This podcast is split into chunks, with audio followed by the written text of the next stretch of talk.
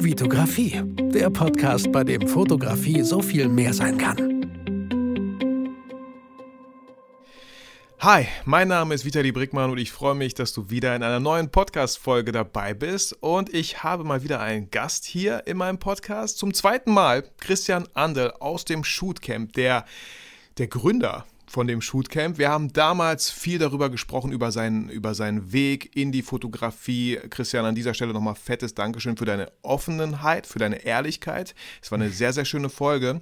Und bevor wir gleich zu dir kommen, Christian, oder zu dem Thema, ich wollte einfach nochmal an der Stelle krasses Dankeschön sagen, was sich doch schon so entwickelt hat, seitdem du in meinem Podcast warst, weil ich daraufhin äh, zu Gast bei dir im Shootcamp war mit ähm, einem kleinen Webinar über People-Fotografie.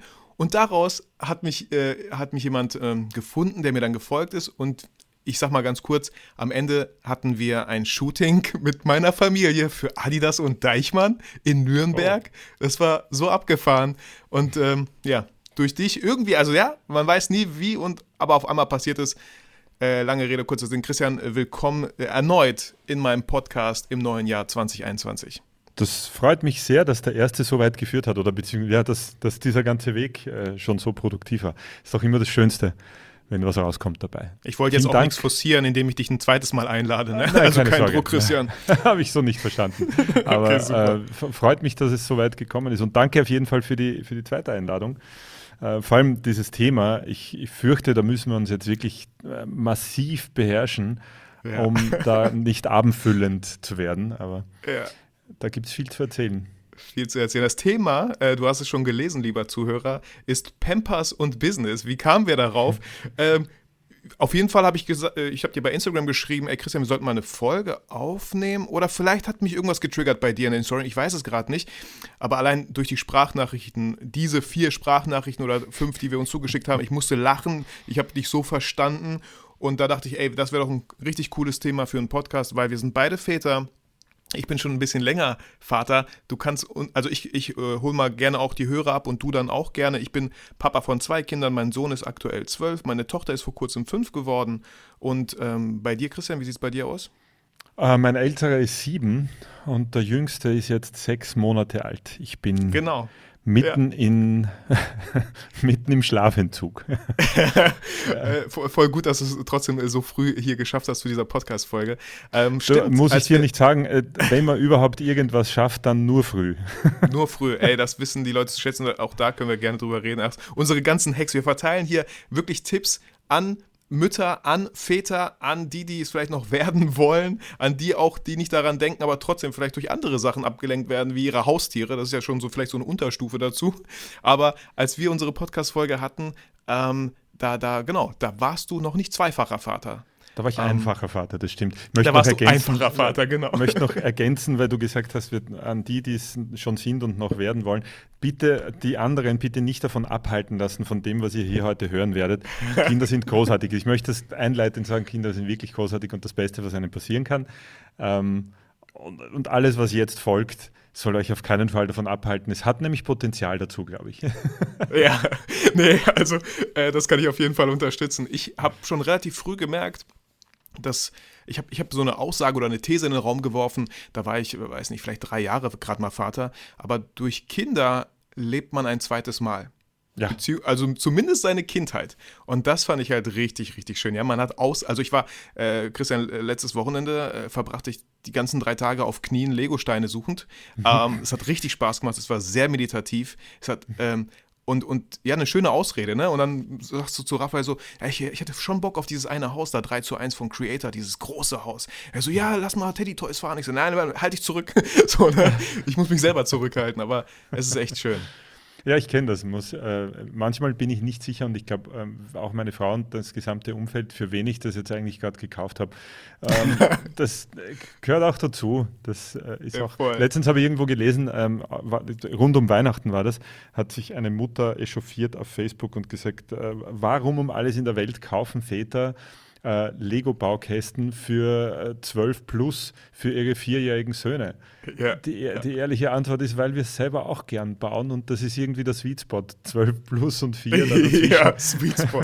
Oh, krass. Ja. Also wir kennen alle, ich habe auch eine große Familie und wir kennen alle diese Geschenke, wo man denkt so, hm, also eigentlich hast du das für dich gekauft. Ja, ja, ja, ja. So ehrlich darf man auch sein. Das ist, Ja, cool. es gibt Schlimmeres. Ähm, ich habe hier so ein paar Fragen aufgeschrieben, eher so als Backup. Ich meine, wir sind beide nicht auf den Mund gefallen. Äh, da werden sich noch viele Fragen ergeben oder Diskussionen oder Sachen, über die wir reden können. Äh, die erste, um als leichter Einstieg hier so äh, und was mich auch wirklich interessieren würde, Christian, was hat das Papa-Sein für dich und dein Business verändert? Wie war es vorher? Oh, Und äh, oh, oh ja, na, ich, äh, puh, Ja. das könnte eine, eine lange Antwort werden, aber wahnsinnig viel. Alles, wirklich tatsächlich alles. Also ich glaube, für mich hat es wirklich alles verändert. Es hat nämlich in beide Richtungen. Eine, äh, mehr Veränderung wäre nicht gegangen. Ich, wie war es vorher? Die Frage kann ich leicht beantworten. Vorher war ich tatsächlich der, der einfach nur, mein, mein einziges Ziel war, ich, ich will das machen, was ich gern mache. Ich will Spaß daran haben. Ich habe mich als bisschen als Künstler gesehen, ein bisschen als alles Mögliche, was man halt so alleinstehend so, so treibt. Ich wollte einfach nur von dem, was ich gerne mache, gut leben können. Und da war auch tatsächlich dann so eine äh, fast schon Bremse installiert bei mir. Ich wollte nie zu viel arbeiten. Das war mir immer schon wichtig, mich nicht äh, zu überfordern. Das ist nicht zu verwechseln mit fauler Hund. Also ich habe schon immer gern gearbeitet, aber auch immer gewusst, wann genug ist. Und immer mir Grenzen gezogen, wenn ich gesehen habe, äh, Kohle reicht jetzt für mich, ich habe keine Existenzängste, ich kann mir auch mal leisten, wieder ein paar Wochen wegzufahren, einfach so einen Südostasien-Trip zu machen oder so. Der Klassiker halt, weißt so äh, Anfang, Mitte 30 oder Ende 20 und einfach, einfach leben. Das Ja. war's. guck mal, Und- schon, schon der erste Satz, wo alle denken so, okay, mit Kindern ist das nicht mehr möglich. Was kommt gleich? Nein, das, Nein, ja, ja, das, das, das, nein, nein, nein, das, das kann ich auch gleich wieder, die Angst kann ich gleich nehmen. Ich Ja. habe die größte, die größte Reise meines Lebens habe ich mit Kind gemacht. Ähm, das ist nicht das Thema, aber was dann natürlich passiert ist, ich kann mich sehr, sehr gut an diesen Moment erinnern. Also ich glaube, dass das trifft auch nicht jeden. Jetzt nur keine Angst kriegen. Ich weiß, dass das nicht jeden trifft. Ich weiß aber aus meinen Väterporträts und Interviews, die ich mache, ähm, wo ich sehr viel mit Vätern genau über diese Dinge rede, es, es haben schon sehr viele sehr ähnliche Erfahrungen und es ist keine schlechte, wenn man dann durch ist. Aber ich war einer von denen, ich hatte eine Panikattacke, die einzige meines Lebens und ich habe das erst Jahre später erfahren, dass es das war. Ich habe damals nur gedacht, okay, jetzt bin ich kurz nervös, aber es war tatsächlich eine klassische Panikattacke in, in, in all ihren Facetten. Als meine äh, damals Freundin schwanger war, das ist uns ja eher passiert in dem Moment. Ähm, Also damals ich, Freundin, heute Frau. heute Frau, genau. Genau, okay. Ähm, und da gab es diesen Moment, ich habe mich wahnsinnig gefreut, tagelang, zwei Wochen lang. Und dann gab es diesen Moment, ich bin auf dem Balkon unserer damaligen Zwei-Zimmer-Wohnung gestanden, in, der's, in der mir klar wurde, dass es eng werden wird demnächst. und bei dem Gedanken, wie mache ich denn da jetzt weiter? Und eigentlich wäre es schon ganz gut, also jetzt muss ja nicht gleich sein, man kann ruhig auch in einer Zwei-Zimmer-Wohnung mal ein Kind kriegen, aber langfristig wird es auf 60 Quadratmeter eng zu dritt.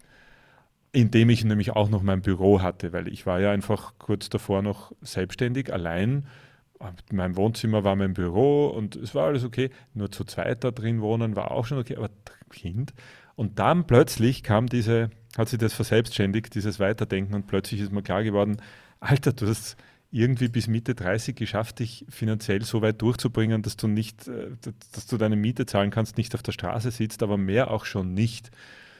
Und jetzt, so wie, wie da kommt Verantwortung für zwei andere Menschen dazu. Hm. Und plötzlich ist das vom Himmel gefallen auf meinen Kopf, diese, dieses Bewusstsein, Moment mal, du übernimmst jetzt Verantwortung für zwei andere, du, du kannst auf der Basis doch nicht weitermachen. Das ist doch keine Option. Also auf der Basis von, äh, ich kümmere mich um mein Ding, es läuft bei mir, Ja. meine Freundin kommt auch schon klar, sie macht so ihr Ding. Ja, genau. Und auch so dieses, ich hatte damals auch nicht im geringsten nicht mal in eine, eine Idee oder einen Gedanken, ob das, was ich da als Fotograf, als Selbstständiger, der einfach macht, wie er lustig ist, ähm, überhaupt Potenzial hat, äh, mehr Geld zu verdienen oder das ging mir gar nicht um mehr Geld, mehr war gar nicht das Thema. Aber ich hatte zu dem Zeitpunkt auch kurz davor meine erste Erfahrung, äh, gesundheitlich längerfristig auszufallen. War einige Zeit ähm, im Krankenhaus und nicht fähig, Geld zu verdienen. Für mich allein kein großes Drama. Ich war einfach ja, tief kurz mal finanziell, aber ich habe das wieder aufdecken, äh, äh auffüllen können, habe nachher irgendwie wieder Jobs gemacht. Alles gut. Und dann ist mir halt klar geworden, wenn dir das jetzt nochmal passiert, mit Familie, geschweige denn vielleicht länger als letztes Mal, was dann? Das kannst du doch nicht machen das geht doch nicht. Und da kam dann echt so ein Moment, der vieles verändert hat in, meiner, ähm, in meinem weiteren Weg. Der, zum, er hat nicht schlagartig alles verändert, aber es hat, er hat nicht schlagartig alles verändert, aber es hat meine Denkweise, glaube ich, und meine Orientierung und mein, auch, es ist verantwortlich dafür, dass ich damals beschlossen habe, selbstständig ist toll, ich liebe selbstständig, aber, und das, da bin ich heute noch überzeugt davon und das werde ich, glaube ich, für immer sein, ähm, nur selbstständiger Dienstleister allein ist auf Dauer äußerst anstrengend und hochriskant. Ich glaube, das ist riskanter, als mit Aktien zu dealen, weil du einfach nie sicherstellen kannst, dass erstens du, also, du, du hast so viele äußere Faktoren, die über Nacht dafür sorgen können, dass dein Business erledigt ist. Und also dein Business, um es mal kurz aufzugreifen, ist ja Fotografie, Videografie, ja. kann man das auch so sagen? Also ja. damals vor sieben Jahren als Dienstleistung heißt, klar, du machst für Kunden Fotos oder Videos. Genau, ich habe sehr viel Imagefilm und Werbespotproduktionen damals gemacht. Ich war, bin gerade am Weg gewesen in Werbefotografie und das ist dann auch ganz gut gegangen. Also ich musste mir zu dem Zeitpunkt keine tatsächlichen dramatischen Sorgen im Moment machen, dass irgendwas nicht läuft. Aber mir ist halt irgendwie klar geworden, ähm, dass das steht auf einem Bein. Du stehst eigentlich auf einem Bein. Und wenn dieses Bein einbricht und oder jemand kommt von hinten und tritt auf dieses Bein, hm. dann, dann bist du am Boden und es ist halt blöd. Also dann kannst du wirklich einfach gesagt nicht Fotos machen, keine Videospots drehen, genau. weil du einfach nicht körperlich in der Lage wärst, wenn, wenn dir wirklich was passiert so. Genau, ja. Ich habe, wie gesagt, ich habe diese Erfahrung kurz davor gemacht, dass ich ähm, im Krankenhaus lag und da gibt es kein, kein Auffangnetz für Selbstständige. Also das mhm. ist halt dann, das ist halt dann dein Problem. Und das hat deswegen, äh, long story short, das hat deswegen dann meine Denkweise komplett verändert. Ich habe beschlossen, ich will das immer noch machen, was ich da mache. Und ich werde nie im Leben, und das würde ich auch nicht, etwas machen nur des Geldes wegen. Das kommt nicht in Frage.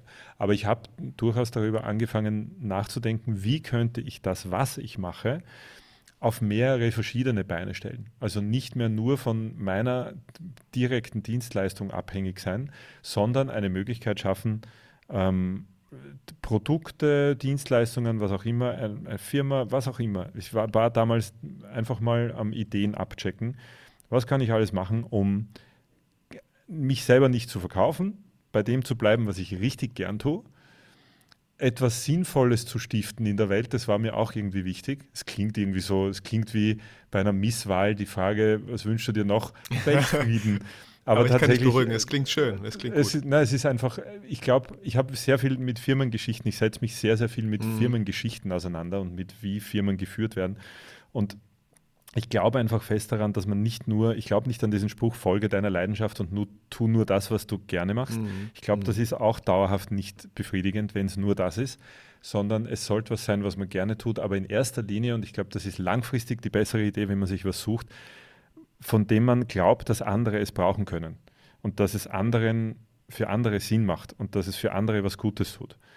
Weil das im Notfall, auch wenn die eigene Leidenschaft manchmal wackelt aus irgendwelchen Gründen, eher das ist, was einen langfristig dabei hält, ähm, so richtig langfristig etwas aufzubauen, weil man sich immer zurückerinnern kann, für wen und warum man das macht. Und das, das tatsächlich, auch wenn es nach Weltfrieden bei einer Misswahl klingt.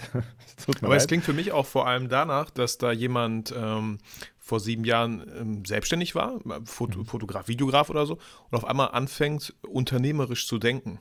Genau, ja.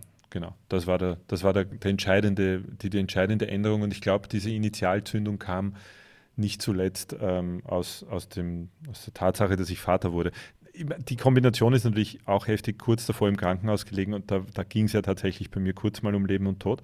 Ich bin einem Arzt gegenüber gesessen, der mir gesagt hat, du hast, äh, wenn wir nichts tun, hast du noch maximal, maximal ein Jahr zu leben. Und kurz darauf, ein Jahr später, werde ich Vater. Das war eine Kombination, die natürlich in sich sehr viel bewegt. Aber ich glaube, initial, also wirklich ausschlaggebend war eher dann diese Vaterschaft, dass ich dann gesagt habe, langfristig denken, will ich jetzt in mein Leben bringen, nämlich so richtig langfristig. Also es gibt diesen schönen Spruch, du hast Langfristigkeit dann verstanden oder das Leben dann verstanden, wenn du bereit bist, einen Baum zu pflanzen, im Wissen, dass du nie in seinem Schatten sitzen wirst. Das ist, das ist so ein Satz, der mir aus der Zeit in Erinnerung geblieben ist. Und ich glaube, das ist es, was Vaterwerden einfach mit einem tut. Man begreift, dass man nicht nur für sich selber und seine eigene, für die nächste Woche, das nächste Monat, die nächsten zehn Jahre oder seine eigene Lebensdauer was tut, sondern etwas machen will, das auch nach dir selber noch in irgendeiner Form da ist. Ja, ich will hier kein neues Fass aufmachen, aber das ist halt ein Thema, was Social Media in keinster Weise tut. Die ganzen, äh, ja, ich sehe so viele Leute wollen andauernd nur Sprints machen, die wollen einen äh, kleinen Kresse, Kresse pflanzen, die man ja. in fünf Tagen sieht und schon ernten kann, anstatt ja. vielleicht mal einen, einen, Baum. Also das große Ganze zu sehen, das erfordert natürlich super viel Geduld und auch diese. Weitsicht und Einfach nur Geduld, ja. Äh, finde ich einen sehr, sehr schönen Satz. Ich ähm, musste auch direkt an diesen, dieses schöne Bild von diesem Bambus denken, wo Leute was pflanzen und denken, habe ich irgendwas falsch gemacht? Warum wächst hier nichts? Und ich weiß gar nicht mehr. Ich, ich versuche mir das jedes Mal zu merken, wie lange so ein Bambus bra braucht, bis er durch den Boden stößt. Ich weiß nicht, ob es äh, drei Monate, sechs Monate oder so sind, aber wenn es soweit ist, dann geht es halt voll ab. Und auf einmal ist er zwei Meter lang oder groß oder hoch. Ähm, ähm, das ein, Tolle am Bambus ist, er, er, legt dann auch so weit aus, dass er möglicherweise für die nächste Generation noch Schwierigkeiten ja. bedeutet. Man, man, ich habe nicht einmal die Geschichte, ich wollte Bambus pflanzen und habe es deswegen nicht getan, weil ich nicht mehr als eine Geschichte gehört habe von Menschen, die einen Bagger gebraucht haben, um oh. ihren Bambus wieder loszuwerden. Krass. Weil der so weit auslegt und äh, wirklich durch alles durchkommt, inklusive äh, Asphalt und äh, also der, der kann recht böse sein. Okay, krass. Äh, was mir aber auch noch äh, ein schönes Bild, was mir äh, gekommen ist, als du gesagt hattest, dass du nie äh, vorhattest, ähm, die ganze Zeit, ja, selbst und ständig, dieser Satz, ja, so, äh, ich glaube, da sind wir mhm. beide Gegner von und dass, dass du, es geht nicht um Faulheit, sondern einfach nur ähm, bewusst zu arbeiten, aber auch ganz bewusst zu sagen, das ist Familienzeit. Und da habe ich letztens äh, ein sehr, sehr schönes Bild gehört, ähm, ich weiß gar nicht, Torben, Torben Platzer vielleicht, ähm, er meinte, wenn du, Christian, von A nach B möchtest, ja, was bringt mhm. dich von A nach B? Also in einem Auto. Was bringt dich von A nach B? Wenn du in einem Auto sitzt. Was mich dahin bringt? Ja, von wenn A ich nach in einem B. Auto sitze. Ja. Ich. genau, Aber, du. Ja. Und es sind, es sind, äh, ich will es gar nicht so spannend machen, es sind die Lücken im Verkehr. Es sind mhm. die Lücken im Verkehr, die dich von A nach B bringen. Wenn mhm. alles voll wäre, wäre es ein Stau und dann kommst du nicht von A nach B. So, mhm. und das fand ich einfach so ein schönes Bild für diese Lücken im Alltag Schön, zu schaffen, im Business zu schaffen, damit man von A nach B kommt. Ja, ja, so kann man sagen. Es gibt so, so viele schöne Bilder, die man dafür zeichnen kann, glaube ich. Also dieses, weil du es selbst nicht ständig angesprochen hast, ich habe ja, ich arbeite an einem Kurs, der heißt selbst nicht ständig. Es gibt ein Webinar für mein E-Team, das heißt selbst nicht ständig und ich bin am überlegen, einen Podcast zu machen. Aber letztes Jahr hatten wir einen Podcast, bei dem ich gesagt habe, ich möchte einen Podcast machen. Es gibt auch immer keinen. Ich will es also nicht äh, überstrapazieren. Äh, aber der Plan wäre tatsächlich, ich mag dieses Thema selbst nicht ständig, weil ich. Ich finde es gut, ja. Weil ich einfach tatsächlich selber so tief da drin gesteckt bin und weil ich eine Sache erkannt habe, insbesondere uns kreative Dienstleister trifft dieses selbstständig oder selbst unständig leider Gottes in einer Mehrzahl. Und das hat auch viel mit Leidenschaft zu tun und mit wir machen es ja gern und wir haben halt viele Ideen im Idealfall und glauben dann, wir im, im, im besten Fall setzen wir alles davon um. Und ich, wir müssen uns als Kreative, wenn wir uns selbstständig machen und unternehmerisches Denken lernen, ganz dringend ähm, genau an diese Sache erinnern, dass selbst unständig ist ein langfristiger Selbstmord, sonst gar nichts. Hm. Es, also es, es kann einen kurzfristig weit bringen. Ich bin kein Freund dieser großen Hustle- Kultur, obwohl ich Gary Vee zum Beispiel sehr gern mag. Vieles von dem, was er sagt, ist absolut richtig. In einer Sache finde ich nach wie vor, irrt er und zwar ohne Ende. Ähm, und zwar dieses, diese Hustle-Kultur so hochzuhalten mhm. und diese, du hast acht Stunden am Tag, die du verpennst, reduzier die halt. Und da bin ich ganz, ganz, ganz, ganz stark dagegen, dass man am Schlaf spart, weil ich einfach am eigenen Körper gemerkt habe, das geht kurz mal gut, bringt einen kurz vielleicht auch wohin, aber wenn man das übertreibt, dann zahlt man einen hohen, sehr, sehr hohen Preis dafür. Ähm, und deswegen, ja, es sind die Lücken im Verkehr, die einen wohin bringen. Das trifft aber, glaube ich, am ehesten jetzt auf Eltern zu, weil ich, es ist schon ein Riesenunterschied, ein riesiger. Ich habe Selbstständigkeit in beiden Formen ähm, erlebt, Selbstständiger als Nichtvater und Selbstständiger als Vater. Man braucht als äh, Elternteil, der selbstständig ist, gar nicht erstmal die Erwartung oder die Idee zu haben, ein ausgeglichenes, balanciertes Leben zu führen. das ist einfach, das ist der erste Fehler, den man machen kann, ist eine Balance anzustreben, die mit kleinen Kindern, ich sage bewusst kleinen Kindern, ja. nicht möglich ist. Wenn die größer werden, dann geht es wieder. Ich glaube, du bist, du bist in einem, in einem Stadium, wo es denkbar wird, langsam. Ja, so langsam. Also, so langsam. Äh, also wenn mein Sohn, klar, zwölf, da kannst du sagen, ey Raffi, ich bin weg, äh, bleib mal eine Stunde zu Hause oder. oder ja, und, und bei fünf, also ich weiß es nur, zwischen fünf und sieben ist dann die Gegend, wo es auch, wo sich auch die letzten ähm, äh, Unmöglichkeiten anfangen zu lösen soweit ich das wahrnehme. Also du ja, bist bald, bei Mädels, bei Mädels ist es nochmal so ein bisschen, die sind ja immer so ein Jahr, ein Jahr älter gefühlt, war er ja schon immer so. Mhm. Ähm, genau. Da, meine, ich sage immer so ein bisschen, um meinen Sohn auch ein bisschen zu necken, meine Tochter hat jetzt schon viel mehr im Haushalt mitgeholfen, als mein Sohn je machen wird. so.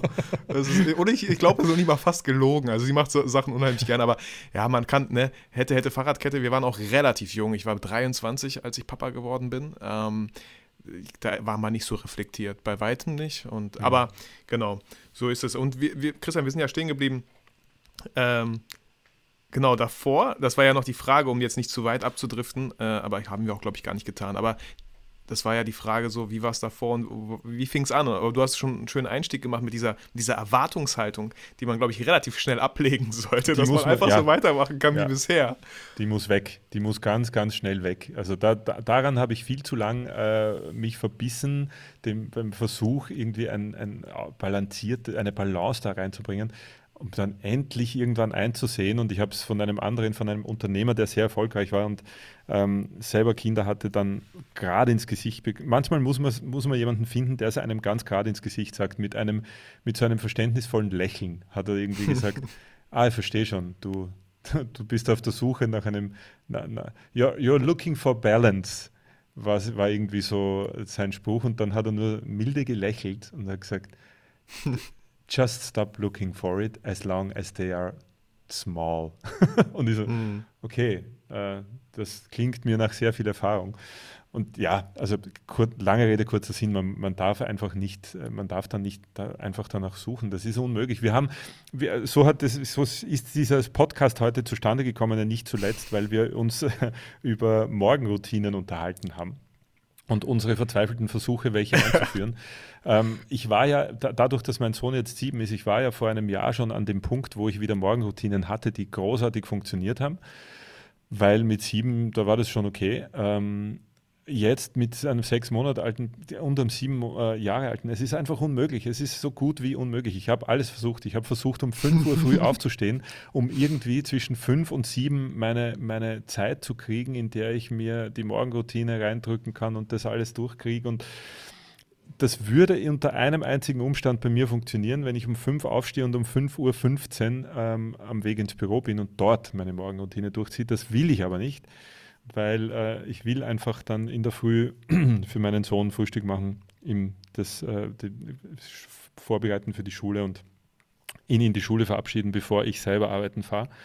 Und somit ist es hinfällig, weil du, du hast dieses Gefühl so schön beschrieben, dass, glaube ich, jeder, ja, die, kennen alle Elternteile, die es versuchen, eine Morgenroutine einzuführen. Du stehst um 5 Uhr früh auf, schleichst runter ins Wohnzimmer, schließt alle Türen, sodass niemand es hört, machst dir irgendwie dein Wasser, setzt dich hin, versuchst deine Meditation zumindest für 20 Minuten hinzukriegen, weil du weißt, dass es dir gut tut. Du kannst dich daran erinnern, als du noch nicht Vater warst, mhm. wie gut dir das getan hat, deinen Kopf leer zu kriegen und das bereitet dich gut auf den Tag vor und dann sitzt du in Wahrheit da Und jede Sekunde deiner vermeintlichen Meditationsversuche geht durch deinen Kopf nur, habe ich was gehört? Nein, bitte nicht. Bitte. hab ich ich habe was gehört, oder? Nein, bitte nicht. War das ein Tapsen? Ist er jetzt aufgestanden? Oh Gott, bitte nicht. Es geht nicht. Es ist unmöglich. Ja. Weil Also, äh, in 99 Prozent aller Fälle hast du recht. Sie, haben, sie haben irgendwie Instinkt dafür. Sie stehen dann auf, sie Ja. kriegen mit, dass da jemand aufgestanden ist. Stehen auf, kommen und fertig. Das Thema ist erledigt. Oder du hast nicht recht und bist die ganze Zeit nur da gesessen und hast nur nicht meditiert. Und hast Angst gehabt, eigentlich Angst so in der gehabt, Ecke gekauert, äh, genau, am Schaukeln. Also ich habe es dann Ja, also- vor einem Jahr habe ich mal versucht, meinen Sohn drauf ähm, auf diese Welle zu kriegen und habe mir gedacht, warum versuche ich es nicht einfach, das mit ihm gemeinsam zu machen? Hm. Und wenn er gekommen ist, habe ich ihn zu mir gesetzt und habe ihm erklärt, was ich da mache. Ähm, das hat- es hätte, äh, kurz dachte ich, das könnte funktionieren, bis ich, bis ich dann komische Geräusche gehört habe, neben mir und so leicht die Augen geöffnet und habe dann doch rübergeschaut und habe so lachen müssen, weil er beim Versuch ruhig zu halten sowas ähnliches wie einen Kopfstand oder er hat sie dann in den Kopfstand, hat den Hintern über den Kopf geschmissen und hat lustige Figuren dabei gemacht und hat, hat mir dann gesehen, hat mir angeschaut und gesagt, so? und das war's dann. Ja, ähm, cool. Und ich habe dann auch beschlossen, in dem Moment habe ich beschlossen, ist doch egal, ich stehe trotzdem früher auf, ähm, verbringe aber die Zeit in der Früh mit meinen Kindern. Ähm, zumindest, dass damit ich zumindest die Stunde in der Früh habe, wo ich wirklich äh, mit ihnen Zeit habe und pfeife auf die Morgenroutine. Das ist jetzt meine Morgenroutine. Ist auch gut, ähm, ist auch in Ordnung. Und dann gehe ich ins Büro und nehme dort eine halbe Stunde Zeit für andere Dinge, wenn ich zum Beispiel was lesen, hinschreiben, also aufschreiben, alle möglichen Dinge ähm, passieren halt dann anders. Also man darf einfach nicht mehr so streng mit diesen Dingen sein. Das ist alles. Ja, ja, ich glaube auch. Also wir werden ja andauernd irgendwie sehen wir, wie es bei anderen funktioniert. Und ich habe Mhm. auch relativ früh gemerkt, so, ja, das funktioniert bei dir so super, weil du Single bist, weil Ja. du keine Kinder hast.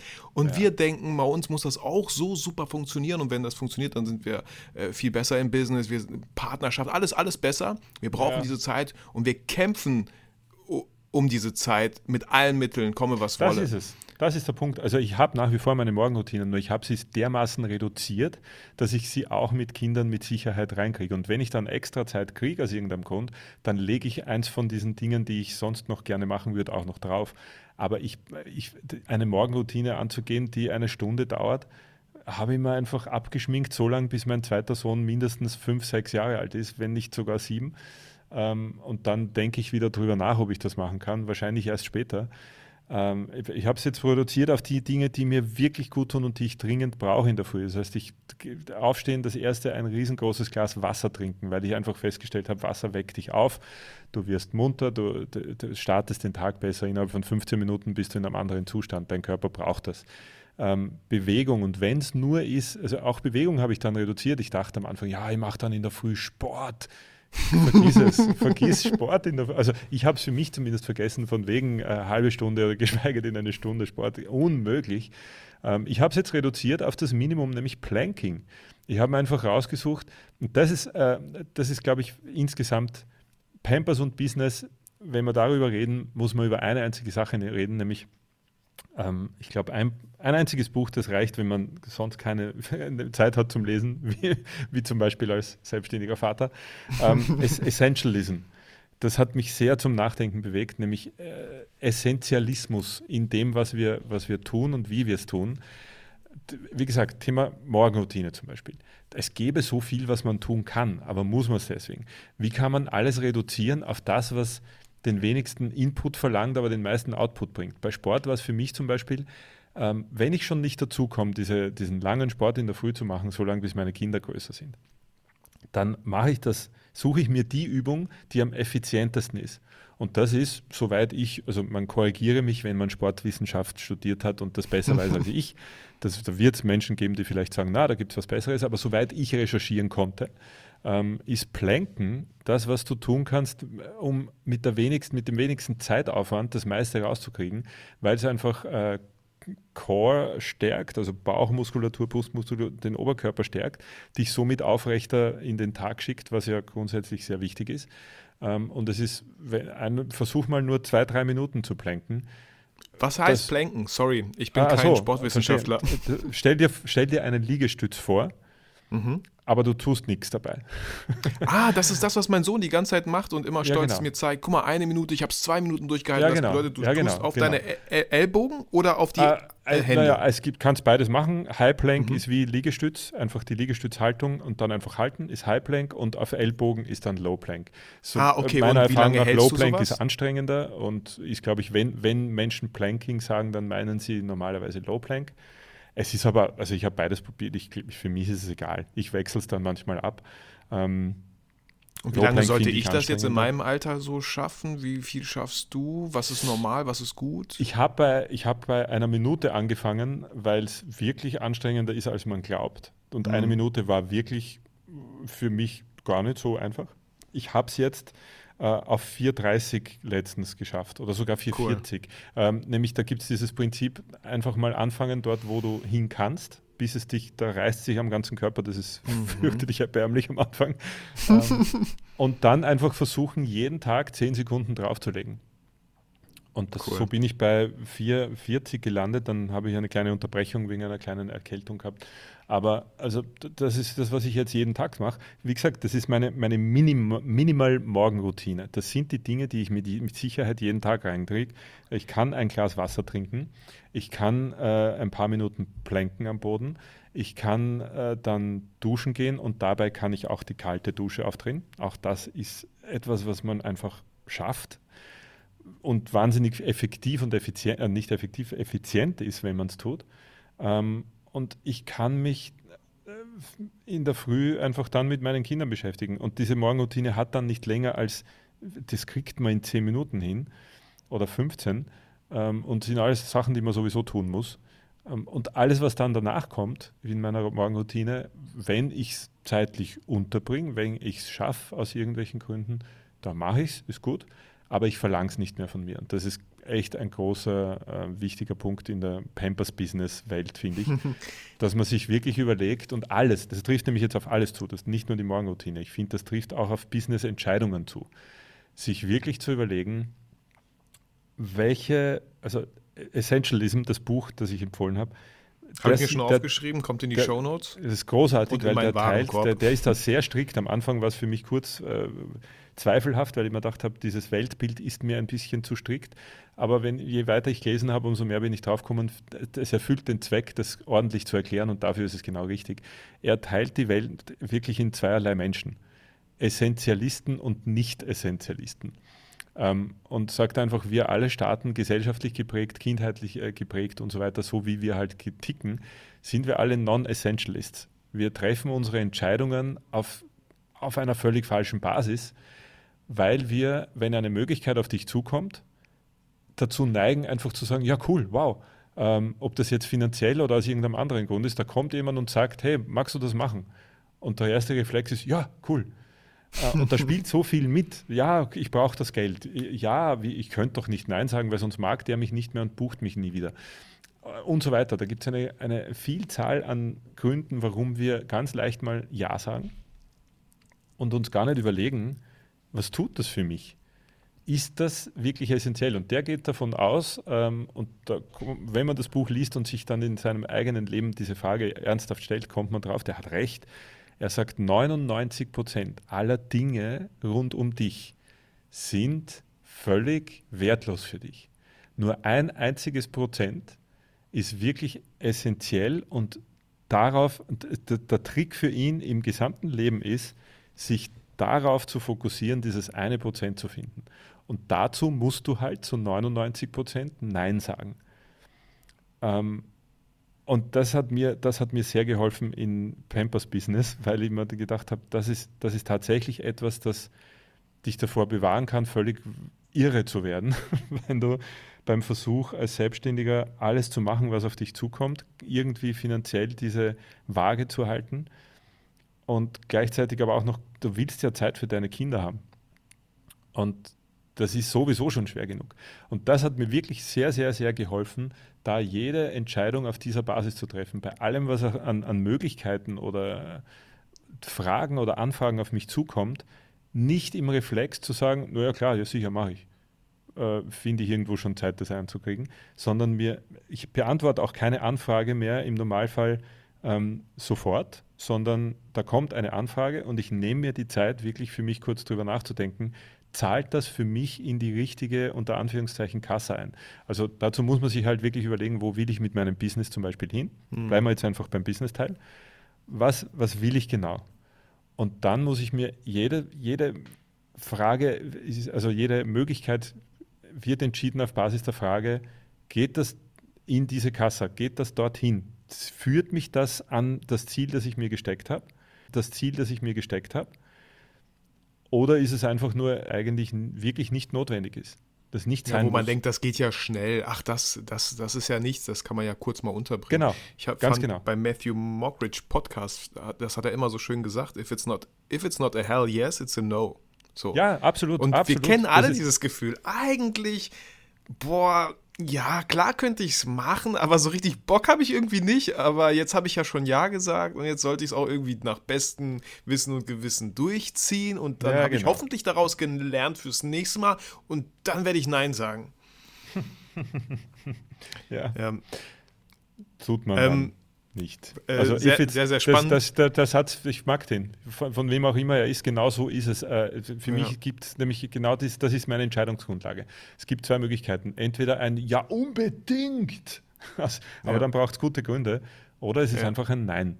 Und das ist wirklich schwierig zu üben, kann aber extrem, also das kann so weit führen ich, ich habe auch, was Podcasts zum Beispiel betrifft, also das, das, das klingt dann, im deutschsprachigen Raum klingt leider schnell mal überheblich, das ist es aber überhaupt nicht.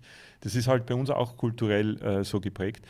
Aber eine Anfrage für einen Podcast, der dich selber in deinem Business nicht weiterbringt, anzunehmen, ist Blödsinn. Weil wenn wir nicht jetzt über ein Thema reden würden, das auch in meiner Businesswelt wirklich existiert und wichtig ist, also nicht nur das Thema, sondern auch dein Podcast. Bei dir in einem Podcast, natürlich sage ich da ja. Erstens mag ich das und ich, aber das, aber, ja, aber das ist, das wäre keine Entscheidungsgrundlage mehr für mich. Früher war es das tatsächlich. Da hätte es mir gereicht zu sagen, hey, den Vitali mag ich, ist ein guter Typ und den, ja, den ja. mache ich, das mache ich. Heute ist es tatsächlich so, und das ist schwierig zu kommunizieren, das ist mir völlig klar, ähm, aber auch das lernt man mit der Zeit, dass ich lieber freundlich, aber trotzdem absagen würde, wenn ich das Gefühl hätte, das bringt nur allen anderen vielleicht was, oder, aber ich lenke mich eigentlich ab und ich nehme da Zeit für mich raus, die, die mich gar nicht weiterbringt. In dem Fall, wie gesagt, ich weiß, das Gespräch allein wird uns weiterbringen, weil das sind genau meine Themen. Ich habe die Väterporträts, und für solche Interviews. Ich mache mit A-Team Business Coachings. Ich habe mit Shootcamp äh, als Selbstständiger eben ein eigenes Produkt quasi ähm, entwickelt und eine Firma, ähm, die mich auf mehrere Beine stellt. Also das sind alles genau die Themen, über die mein Leben und meine, mein, mein Business bestimmen. Aber also ich habe jetzt kein Beispiel, aber es gibt auch viele Anfragen. Ähm, ich hab, kann mich erinnern äh, von einer großen Firma, als ich noch Werbung fotografiert habe und aber für mich schon die Entscheidung klar war, ich will aus der Werbefotografie aussteigen, weil, weil das zu viel für mich ist, was ich alles mache. Ich mache Shootcamp und ich mache Porträtfotografie und Werbung und das ist irgendwann zu viel geworden. Und ich habe beschlossen, Imagefilm und Werbeproduktion und Werbefotografie fällt jetzt aus. Und akut in dem Moment war irgendwie wie, wie vom Universum geschickt kam eine wirklich große Anfrage. Also Plakatkampagne. Es wäre, glaube ich, zu dem Zeitpunkt damals einer meiner größten Jobs in der Werbeindustrie gewesen. Und es war echt nicht leicht, da Nein zu sagen. mhm. weil man das, weil man ja auch das Geld natürlich gesehen hat, oder? Natürlich, das war eine natürlich, da geht es um ordentliche fünfstellige Summen, wenn man da in einer, in einer Plakatserie äh, fotografiert. Da, da, das, also das war aus vielerlei Hinsicht verrückt, da Nein zu sagen. Fragst du deine Frau, ziehst du die da mit rein und fragst sie auch, was würdest du tun, was soll ich tun? Ähm, ja, in, also jetzt nicht mehr so sehr, glaube ich. Nein. Das war aber, also ich kann mich erinnern, ich glaube, das beruht aber eher darauf, dass ich da hundertprozentiges Vertrauen gefasst habe, ähm, dass, dass sie mir da vertraut. Das war mhm. nämlich, als ich Shootcamp gegründet habe, mittlerweile, jetzt fühle ich mich gleich wirklich alt, sieben Jahre her, fühlt sich an wie gestern. Ähm, ich habe 2013 da sind wir gerade, das war überhaupt ein unpackbares Jahr. Mein Sohn, mein erster, wurde geboren. Wir sind ähm, sechs Monate später haben wir beschlossen, wir ziehen um, wollen ein Stück aus der Stadt raus. Und ähm, gleichzeitig habe ich gerade an Shootcamp gearbeitet, weil wir 2013 mit der Arbeit begonnen haben. Und ja, aber weil hab, du auch angefangen hast, unternehmerisch zu denken. Ne? Genau. Also ja, genau. Dein, dein, Sohn genau. ist ja sieben. Genau davor hast du angefangen zu, zu überlegen, okay, was kann ich wirklich aufbauen jetzt hier, genau. dass ich nicht so von Dienstleistungen abhängig bin, nicht von meinem Körper als Werkzeug, der eine genau. Kamera auslöst, dass ich da nicht so abhängig bin. Und genau, das finde ich, find ich auch so schön, dass du äh, an, deinem, an deinen Kindern äh, sehen kannst, so, äh, wann hat irgendwas angefangen. Ich sage auch immer gerne, mein Sohn ist zwölf, da habe ich angefangen zu fotografieren, meine Tochter ist fünf, da habe ich angefangen, mich mit Persönlichkeitsentwicklung zu beschäftigen, weil ich angefangen habe, Podcasts zu hör hören, während ich sie im Kinderwagen schiebe. Also das ist immer so schön. Cool. Allein, und dann, und dann habe ich mir die Frage gestellt, wow, wenn meine Kinder nicht da wären, so, wo, wer wäre ich wär heute? Ich also, ja, dann wäre ich nicht der Fotograf und Videograf mit, mit so viel Persönlichkeitsentwicklung, was, weißt du, und allein das haben mir meine Kinder gegeben, so. Hm. Kenne ich, kenne ich gut. Also äh, nur ganz kurz noch, weil, ob ich meine Frau frage. Ich habe damals, äh, kann ich mich erinnern, das war eine, eine der letzten Fragen diesbezüglich, glaube ich. ähm, ich habe sie damals gefragt, weil ähm, mir klar geworden ist an der Arbeit, während ich an Shootcamp gearbeitet habe, und wir waren damals ja kein großes Team noch, ähm, mir ist klar geworden, ich kann nicht parallel das aufbauen und meine Jobs erledigen mhm. auf selben Niveau. Also geht schon, aber mir wurde dann klar, dann dauert es einfach ewig. Ähm, und habe mir gedacht, gescheiter würde ich finden, eine Zeit lang mal kurz zu pausieren, meine Jobs zu pausieren, mich zu 100% auf das zu fokussieren und es fertig zu machen, es dann zu starten und dann wieder zurückzugehen zu meinen, zu meinen Jobs. Ähm, auch eine Sache, die man sich instinktiv komischerweise nicht traut, einfach mal Pause zu machen, weil man glaubt, nachher komme ich nie wieder an Jobs, was übrigens absoluter Blödsinn ist. Ähm, Nein sagen führt witzigerweise dazu, dass man mehr Anfragen kriegt als davor. Also das ist eine psychologische Sache. Tatsächlich ist wirklich so. Als ich gelernt habe, Nein zu sagen, hat mir jemand gesagt, du wirst sehen, erst wenn du Nein sagen lernst, wirst du wirklich viele Anfragen kriegen, weil das bei Menschen dazu führt, dass sie sehen, dass sie dich, dass sie dich mehr, mehr respektieren für das, was du tust. Mhm. Wenn du mhm. permanent mhm. zu allem Ja sagst, wird das nie zustande kommen. Erst wenn du anfängst, zu 90 Prozent Nein zu sagen, werden sie versuchen, diese, zu diesem 10 Prozent zu gehören, zu denen du Ja sagst. Ähm, ich höre daraus auch so ein bisschen, also auch gegen etwas zu sein. Ja? Man ist dann so, wenn man zu allem Ja und Amen sagt, dann hat das irgendwie, irgendwie genau. ist man, ähm, hat das keine Ecken so. Ich, du kannst nicht für etwas stehen, wenn du nicht auch klar ja. sagst, wofür du nicht oder genau. was, was, ein klares Nein für dich ist. Geht nicht. Voll. Und da, da ganz schön äh, kurzes, schönes Bild. Ähm, wenn, so, wenn, du so eine, wenn, du, wenn du schön rund bist und zu allem Ja sagst, bist du eine Kugel. Und eine Kugel kann man super leicht hin und her schubsen. Stimmt. Aber wenn du Ecken hast, wie ein Würfel, dann ist das ein bisschen schwieriger. Stimmt, ja. Ja, also und, und damals habe ich halt, wie gesagt, ähm, das erkannt, dass ich Nein sagen muss, habe dann tatsächlich Nein gesagt, habe mich auf die, diese Arbeit konzentriert, um dann ähm, festzustellen, jetzt wird es dann finanziell aber eng.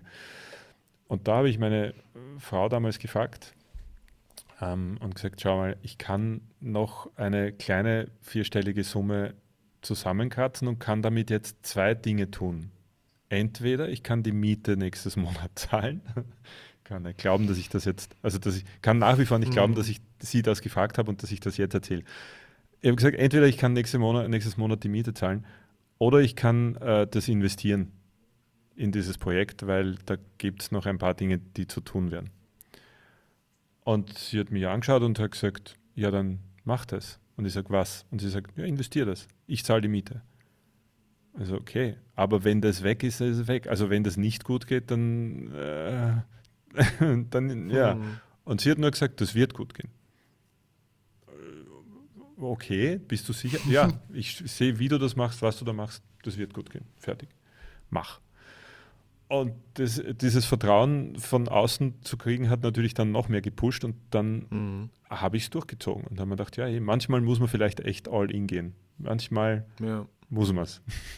Ja, zumindest, um dann zu, wirklich zu erfahren, hat es funktioniert oder nicht so.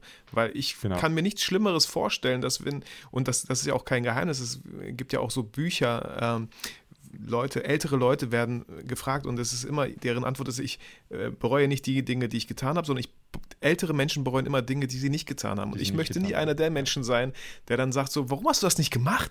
Wenn ja. ich jetzt so mit 70, 80 hier liege, das ist ein Witz. Das war überhaupt nicht ja. riskant, was ich davor hatte. Und ich hatte es nicht mal gemacht. So, wir ja. leben in Deutschland. Man hat hier so ein krasses Auffangnetz, falls mal irgendwas gegen die Wand läuft. Wir haben, wir haben, wir haben Partner, wir haben teilweise Familien, die uns unterstützen.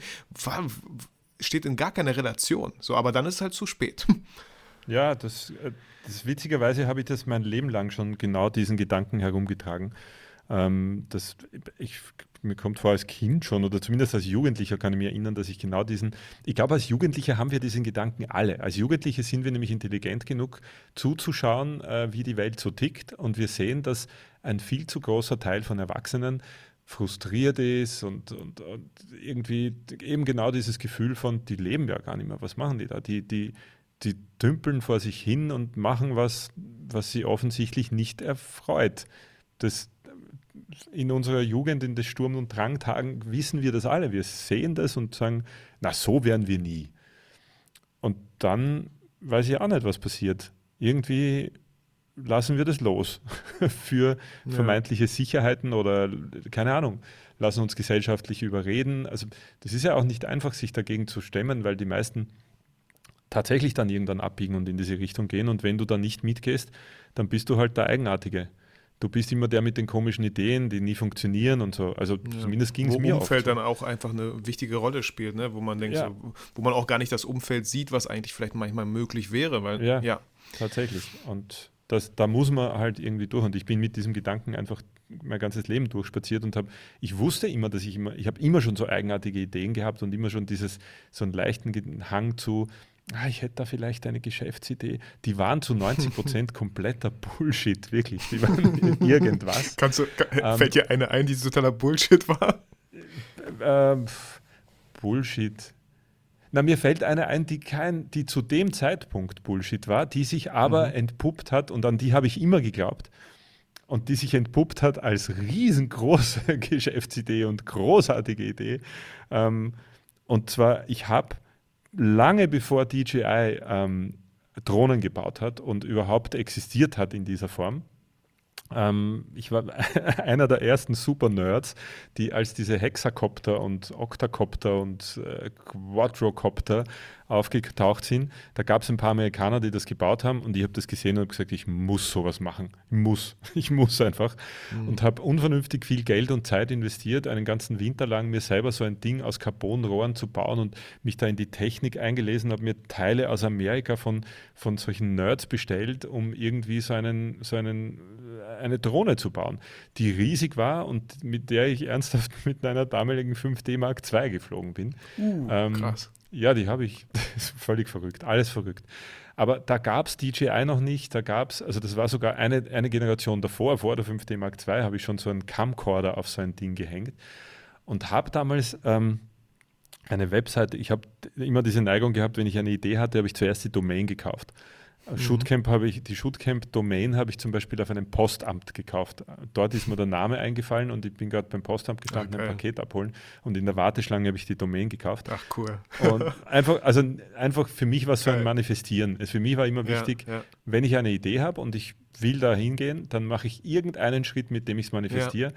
Und da ist Domain kaufen in unserer Welt einfach der leichteste, weil das ist reserviert, kostet 4 Euro im Jahr oder sowas, kann man jederzeit wieder kündigen aber es ist was da, auf das ich irgendwie äh, schauen kann, das ist was Manifestiertes. Und habe sowas wie, ich glaube, Aero, aerohd.com oder so, habe ich vergessen, habe ich damals gekauft. Ich glaube, ich habe sie immer noch. ähm, und die Idee war tatsächlich, äh, gewerblich Drohnen zu bauen und zu entwickeln und die kleiner zu machen. Und zu, ich habe, als das aufgekommen ist, habe ich gesagt, das ist etwas, das kann so wie ein Smartphone jeder zweite demnächst haben. Und das will, das wollen so, so Kinder im Mann wie ich, wollen das definitiv haben. Und wenn man das schafft, kleiner und zuverlässiger zu bauen, ähm, dann ist das ein Riesenmarkt. Und alle haben gesagt, geh bitte, geh bitte Drohnen ernsthaft. Das, welche Nerds außer dir und ein paar super Vögeln wollen denn sowas haben? Das ist doch, das ist, das geht in die, in die Welt des Modellbaus und was weiß ich. Und ich habe immer gesagt, das funktioniert. Ich schwöre es euch nur, ich hatte keine Ahnung, niemanden, der das technisch drauf gehabt hat und schon gar niemanden, der das geschäftlich ähm, groß machen hätte können und ich hätte es auch nicht gekonnt. Also ich war einfach nicht reif zu dem Zeitpunkt dafür. Und dann kam DJI und ich habe dieser Firmengeschichte von DJI zugeschaut und man dachte, ja, ihr macht genau das. Und ich immer nur applaudieren können von der Seite. Man dachte, ihr beweist, dass das richtig war, was ich gesagt habe. Und das hat mich auch ein bisschen bestätigt, einfach einmal eine Idee gehabt zu haben, oder eine Idee, aber ein, einen Gedanken zu haben, den ein anderer bestätigt. Wo eine Firma dann hergeht und ein Millionen- oder wahrscheinlich mittlerweile Milliardenunternehmen draus macht das hat mich immer bestätigt und ich habe immer gedacht, äh, es fühlt sich gut an, das zu sehen und auf diesem Weg einfach weiterzumachen. Und es gehören einfach 100 Ideen dazu, damit eine funktioniert. Das Schlimmste, was man machen kann, ist jemanden auslachen, der eine Idee hat, von der man selber mhm. nicht weiß, wie sie funktionieren soll. Ja, da habe ich mal einen guten Satz gehört von einem ähm, Unternehmer, der gesagt hat, ähm, du darfst niemals einen Visionär auslachen. Erstens weißt du niemals, ob einer, jemand, der mit einer für dich schwachsinnigen Idee daherkommt, ob das eine schwachsinnige Idee ist oder ob der Typ Visionär ist. Du weißt es nicht. Du kannst es nicht wissen, weil mhm. jeder Visionär irgendwann mal für seine Ideen belächelt wurde. Weil das ist der Inbegriff des Ganzen. Du hast Ideen oder Gedanken und glaubst an etwas, an das andere nicht glauben. Ich kenne die Biografie von Elon Musk jetzt nicht so gut, aber ich könnte mir auch gut vorstellen, dass da viele definitiv. Leute gelacht haben. Ja, definitiv. Das ist auf jeden Fall so einer. Also ich glaube auch die meisten Menschen, die äh, erfolgreich waren, langfristig wurden irgendwann mal belächelt. Ich habe äh, mich, weiß nicht, ob du die Firmengeschichte von Rolex zum Beispiel kennst. Ähm, Kenne ich nicht, nein. Der hat auch mal angefangen äh, als Uhrendealer. Der hat seine Heimat verlassen, äh, da war er gerade mal Anfang Mitte 20, um in der Schweiz mit Uhren zu handeln und hat dann, also jetzt weniger diese Vision, also äh, wahnsinnig innovativ, wobei innovativ war Rolex immer schon. Ähm, aber wie der seine Firma langfristig gedacht hat und als Visionär gelebt hat, ist wahnsinnig beeindruckend. Äh, man muss sich verabschieden ein bisschen, gerade bei uns im deutschsprachigen Raum, komischerweise hat Rolex diesen, diesen Prolo-Charakter, diesen Angeber-Charakter, mm, mm, äh, mm. weil es halt leider Gottes, äh, das ist halt immer bei, bei solchen Luxusmarken so, da gibt es halt leider Gottes viel zu viele Menschen, die, oh, mein, mein, Porsche, meine Rolex, ja, meine Yacht. Und die einfach, die da zu viel draufklopfen. Die Wahrheit hinter solchen Marken, also nicht allen, aber Rolex zum Beispiel, ist tatsächlich, für mich ist das eine der beeindruckendsten und langfristigsten Firmen der Welt und tatsächlich ein Vorbild. Nicht, weil ich eine Luxusmarke wie die oder eine, eine Marke in dieser Größenordnung aufbauen will, sondern was der Typ gemacht hat, der hat einen Baum gepflanzt und wusste, dass er nie in seinem Schatten sitzen wird. Genau das hat er gemacht. Und hat diese Firma von Tag 1 weg immer auf Langfristigkeit angelegt. Immer auf kurzfristige Gewinne verzichtet zugunsten einer Langfristigkeit. Und das geht so weit, dass diese Firma zum Beispiel in Krisenzeiten ist Rolex hergegangen und hat von allen Händlern alle Lager Rolex hergegangen und hat von allen Händlern alle Lagerbestände und zwar nur mit einem aus einem einzigen Grund, um die, um die, um die Marke hochzuhalten, um, dies, um dieser Marke langfristig den Gefallen zu tun, indem sie kurzfristig riesige Verluste geschrieben haben, ähm, langfristig diese Begehrlichkeit aufrechtzuerhalten und die Händler nicht in die Situation zu bringen, mhm. ähm, aus Verzweiflung irgendwas auf dem Graumarkt verkaufen zu müssen, sondern einfach ihren Händlern auch den Gefallen getan hat, pass auf, es ist gerade schwierig für euch, wir kaufen euch sämtliche Uhren wieder zurück und das bringt euch einen finanziellen Polster und uns bringt es irgendwie langfristig weiter. Also da, man kann sich in diese Firmengeschichte ewig lang einleben, aber auch, auch was er, der Gründer der Firma hat, dafür gesorgt, dass diese Firma nach seinem Tod in eine Stiftung übergeht, in seine Stiftung übergeht, was sie absolut sicher macht, ähm, dass man sie nie, dass sie nie Opfer von Spekulationen, Aktien äh, oder gewinnorientierten Menschen sein kann, die, mhm. die sich nur selber daran bereichern wollen. Natürlich schreiben die Unmengen Gewinne. Gewinne gehören dazu, das ist nichts Schlechtes, nichts Böses. Jede Firma braucht einen Gewinn, um langfristig leben zu können. Die Frage ist, was du damit machst wie du diese Gewinne einsetzt. Wenn du damit ein Team aufbaust, also ist doch nichts Schlechtes daran, ich muss Gewinne schreiben. Ich habe jetzt äh, zum Beispiel, wir sind ein fünfköpfiges Team, ich muss Gewinne schreiben. Wie, wie anders sollte ich dafür sorgen, dass Menschen von dem, was wir da tun, leben können? Und ich will, dass die gut davon leben können und ich will, dass wir langfristig bestehen können. und auch noch in zehn Jahren dieses Ding läuft und auch wenn ich nichts mehr mache, hätte ich gern, dass das noch läuft. Und das kann ich nicht, wenn ich keine Gewinne anpeile. Die Frage ist immer nur, was man damit macht. Jetzt habe ich mich tatsächlich von diesem äh, Visionär irgendwie über Rolex zu äh, Gewinnorientierung durchgehandelt in einem wahnsinnigen Monolog. Ich habe ich hab dich schon vorgewarnt, äh, ja. meine Hörer sind Abschweifungen gewohnt. ja, irgendwie. Also das ist halt einfach so, ich finde gar nicht Abschweifung, sondern es, das sind Dinge, die verstrickt sind für mich. Äh, und äh, eben die, die Essentialismus und langfristiges Denken sind diese zwei Kernthemen für mich, die es notwendig, die, die glaube ich immer, wenn man ein gutes Unternehmen führen will oder auch Selbstständigkeit, dann ist das immer eine gute Idee, so zu denken. Einerseits langfristig zu denken. Wie du gesagt hast, Social Media ist da ein Paradebeispiel dafür. Wie kriege ich 10.000 Follower? Fahr, es, die mhm. Frage ist eher, was, was bringen dir denn 10.000 Follower? Ja, ich sage auch was? immer sehr provokant, du willst 10.000 Follower, damit du die Swipe-Up-Funktion hast. Ja. Aber wer aber wer soll abswipen? Ja, und warum eigentlich? Und, ja, ja, und genau. wo ist da der langfristige Gedanke dahinter? Ähm, also ich, wir, ich, bin vielleicht auch in der vorteilhaften Situation, schon so alt zu sein. Ich habe äh, den the Rise and Fall of MySpace noch miterleben dürfen. Ähm, und ich weiß seither, dass ich mich nie im Leben auf eine, auf eine fremde Plattform zu 100 Prozent mhm. einlassen würde.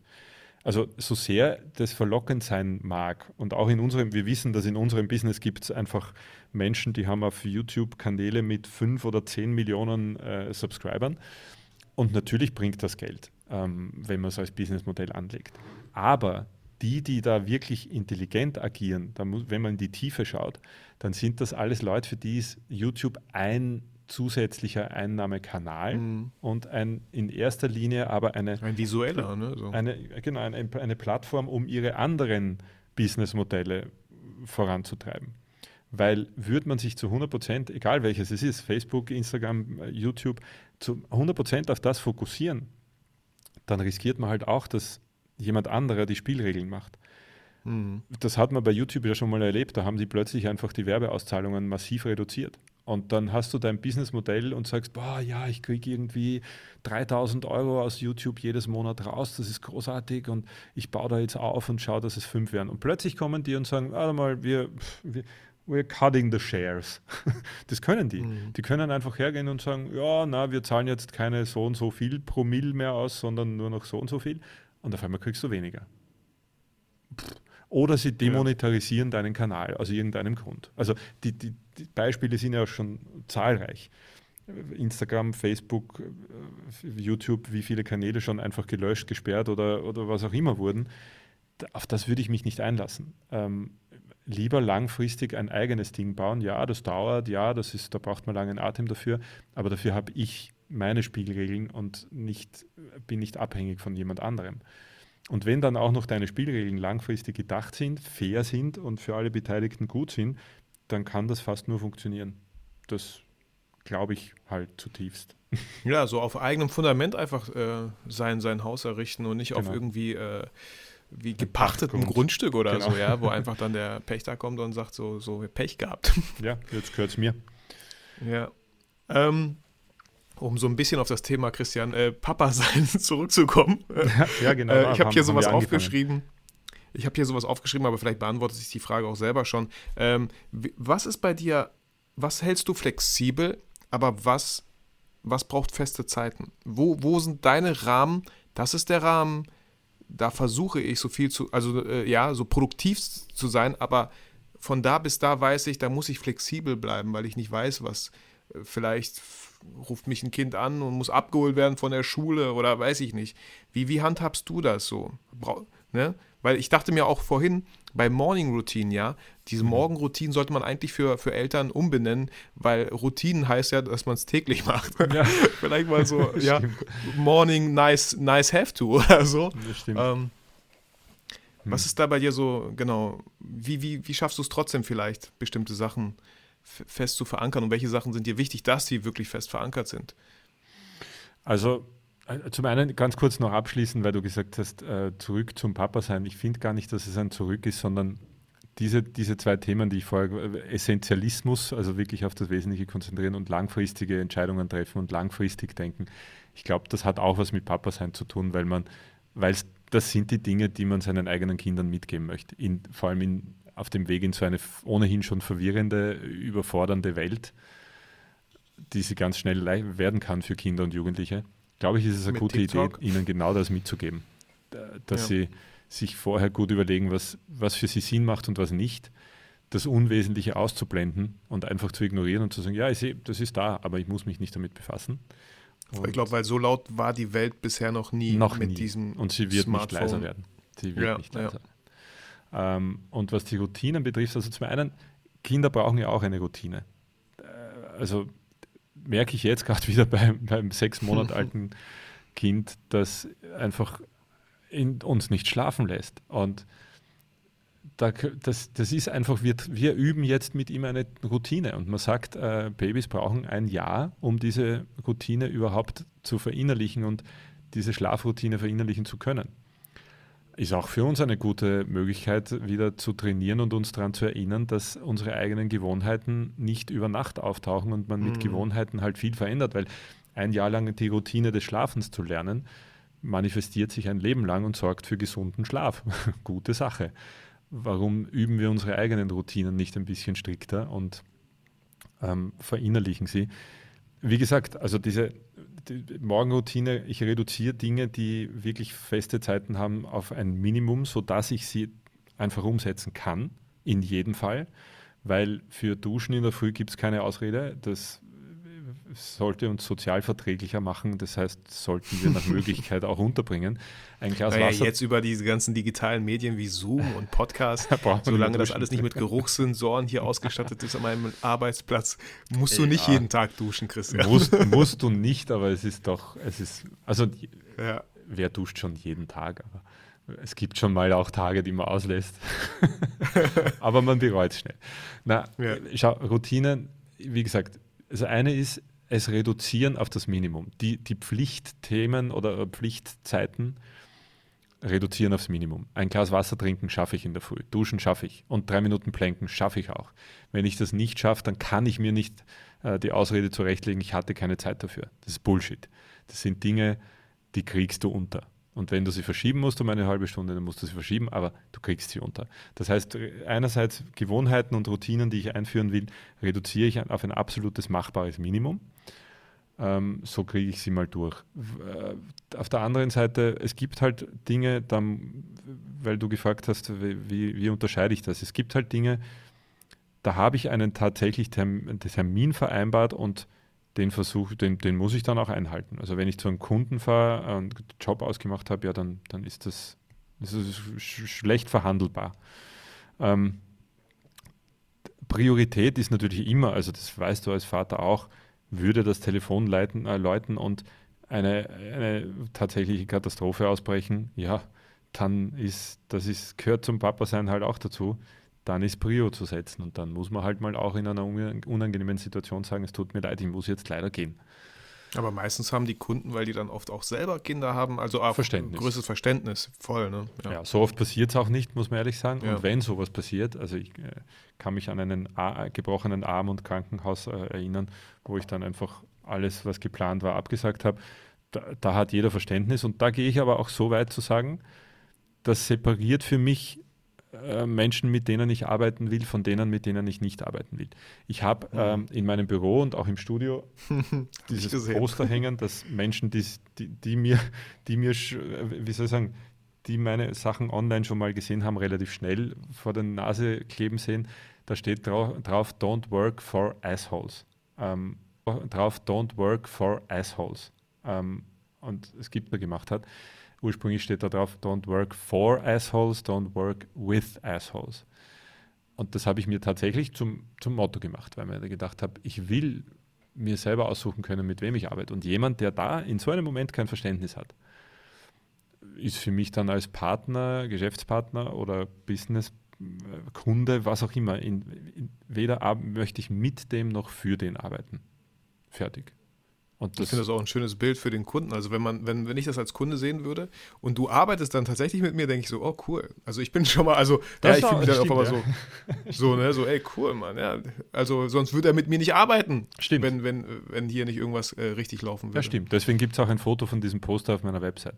Also nicht deswegen, ja. aber äh, es gibt dieses Foto und es haben mich schon oft äh, Menschen gefragt, ob das nicht abschreckend wirkt, aber du bringst gerade die, die richtige Antwort dafür. Nein, tut es nicht. Warum soll es das? Voll, ähm, es filtert einfach so, ja, äh, ja, wo man denkt, zum Beispiel, wenn jemand denken würde, oh, was ist das denn für ein komischer, hängt so ein Poster, äh, ja, ja, dann will ich mit dem nicht zusammenarbeiten, super, ja, ich hätte cool. wahrscheinlich mit dir auch nicht zusammenarbeiten wollen. Ja, absolut, also ich, ich sehe da genauso, wir haben in, in meinem äh, Business Coachings kommt immer wieder die Frage, ja, aber ich habe da jetzt eine, eine Werbung geschalten und da gibt es Menschen, die kritisieren das und die sind da irgendwie so unfreundlich und schreiben da drunter so böses Zeug. Ja, eh, die wird es immer geben. Also da muss man nur aufs Netflix Social Dilemma schauen und man versteht ganz mhm. schnell, was da eigentlich los ist. Für mich sind Menschen, die dann äh, im Internet derbe Kommentare unter irgendwas drunter schreiben, einfach nur sozial fragwürdig. De deren Sozialverhalten mhm. ist für mich dermaßen fragwürdig, dass ich froh bin, dass sie sich gerade äh, negativ unfreundlich geäußert haben, weil damit fallen sie für uns als Kunden flach und wir werden uns nicht mit ihnen auseinandersetzen müssen. Ja. Weil wer sowas tut, wird sich im Sozialverhalten auch anderwertig äußerst schlecht verhalten, kann man sagen. Voll deswegen kann ich, ich appelliere immer so auch, ich sag mal, meine Community auf Instagram, ihr braucht keine Angst davor haben, ihr müsst euch nicht verstellen, seid einfach ihr selber, ja. weil guck mal, stell dir mal vor, ich wäre nicht ich selber, ich würde so tun, als ob ich äh, irgendwie ein bisschen was an, jemand anders wäre. Und dann würde ich auch Leute ansprechen, die mich nicht so ja, verstehen, wie ich bin. Und dann hätte ich schlimmstenfalls bei Workshops, die ich gebe, Leute, die feststellen auf dem Workshop, Vitali ist voll komisch. Ja, ich genau. mag den Typen nicht. Na, und ganz geht, oft. Also es ist so belastend, halt stell dir vor, dich verstellen zu müssen. Ja, voll. Wie anstrengend, ja.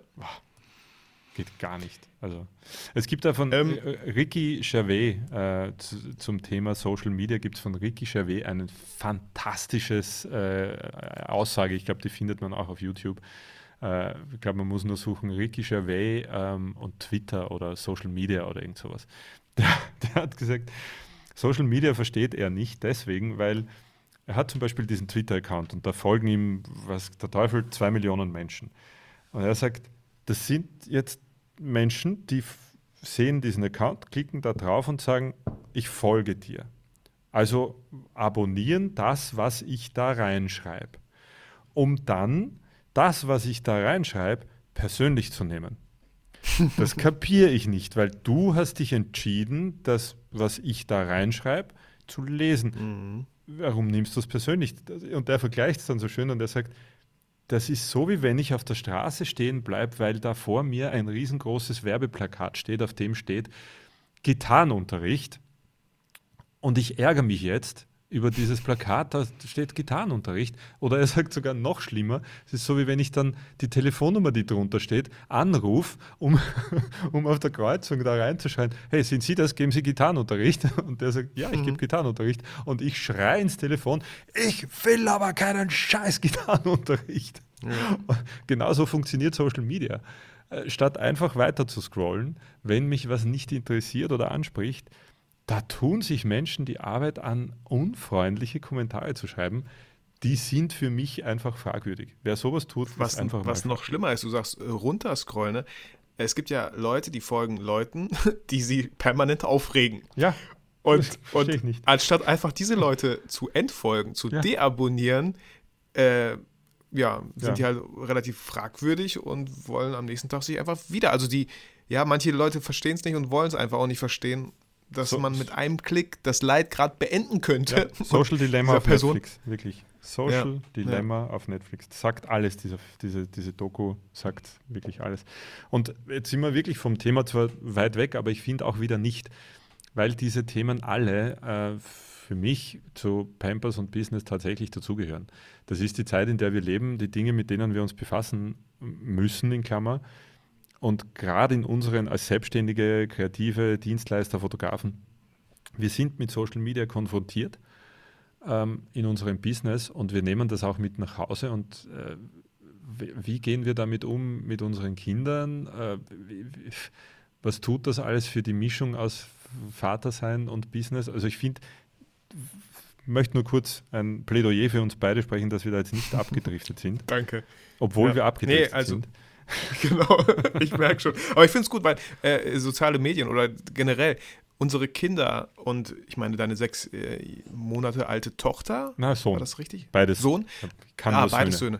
Söhne. ähm, genau, ich habe die Tochter Spiel gebracht, stimmt. Ähm, die kann damit noch nicht viel anfangen. Aber natürlich sehen unsere Kinder, und mein Sohn sieht das ja auch, Hm. ähm, dass ich momentan nicht so häufig, aber trotzdem, ich mache da irgendwas mit YouTube. Ah, ich mache da was viel mit Smartphones. Und meine Frau macht auch viel mit einem Smartphone und so. Ne? Und dann sehen die das natürlich. Man können ja, mein Sohn hat auch relativ viele schon TikTok-Videos gemacht, aktuell gerade nicht. Aber ich weiß nicht, wie, wie, wie stehst du dazu? Ich will ja auch also nicht alles verbieten. Es muss ja auch alles in einem gewissen Rahmen sein. In Grenzen müssen natürlich klar kommuniziert sein.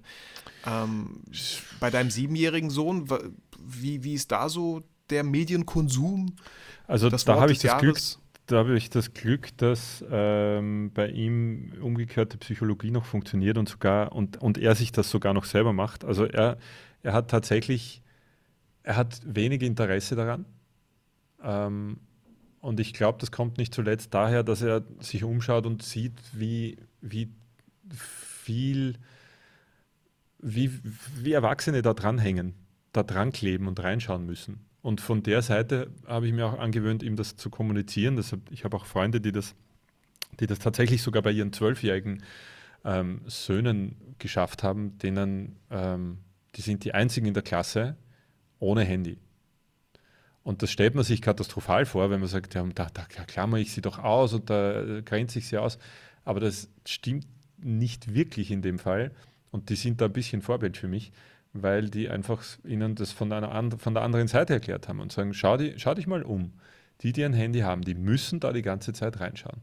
Willst du da die ganze Zeit reinschauen müssen und eigentlich das Leben rundherum verpassen? Und was noch viel schlimmer ist, und damit kriegt man Zwölfjährige, kann ich dir sagen, ähm, die müssen auch ständig erreichbar sein. Die Eltern wissen permanent, wo die sind. Hm. Wenn ich dir ein Handy gebe, dann weiß ich ständig, wo du bist und was du machst. Willst du das? Und die haben aus beiden Gründen dann irgendwie, die haben tatsächlich, waren so reflektiert, haben sich in der Klasse umgeschaut und haben gesagt, du, das stimmt, in der Pause schauen die alle da rein und reden nicht miteinander. Und wir reden aber eigentlich mit denen, die gerade nicht reinschauen und das macht viel mehr, es macht viel mehr Sinn. Macht viel Ja. mehr Spaß. Und auf keinen Fall will die wissen, wo du, wo, will ich, dass du weißt, wo ich da bin. Hm. Und die nehmen das tatsächlich so an. Und ich habe das Glück, dass mein Siebenjähriger also auch von sich aus schon gesagt hat, er möchte mal kein Handy haben müssen. Und das werde ich versuchen, diese Welle so lange wie möglich äh, natürlich zu reiten, weil ich bin auch zerrissen, gebe ich zu, zwischen, ja, ich will es ja nicht verbieten, aber andererseits, Social Dilemma, ich sage es wieder. Ja. ähm, ich arbeite damit, ich arbeite mit diesen Geräten. Ich weiß, was sie tun. Und ich weiß, also, ich nehme mich ja gar nicht aus. Also ich bin ja selber anfällig. Ich, ich bin wahnsinnig suchtanfällig, leider, was das Thema betrifft. Ich muss mich selber, ich dachte, ich hätte es im Griff, aber ich muss mich selber dazu zwingen, mich da rauszunehmen. Ich muss mir selber Regeln auferlegen ähm, und, und dieses scheiß Teil einfach weit weg von mir Ja, was aber auch eine schöne Vorbildfunktion ist, ne? dass, dass Ja. Kinder sehen, ah, okay, mein, mein Vater muss das auch, der macht auch Regeln, der macht sich bestimmte Zeiten oder Genau, so. Ne? genau. Also ich habe angefangen, mein Smartphone, wenn ich nach Hause komme und äh, ich kann ganz offen sagen, das habe ich nicht permanent durchgehalten, aber es tut so gut, dieses Smartphone direkt in die Schublade zu tun und es da zu lassen Ja. bis zum nächsten Tag. Ich habe es auch nicht durchgehalten.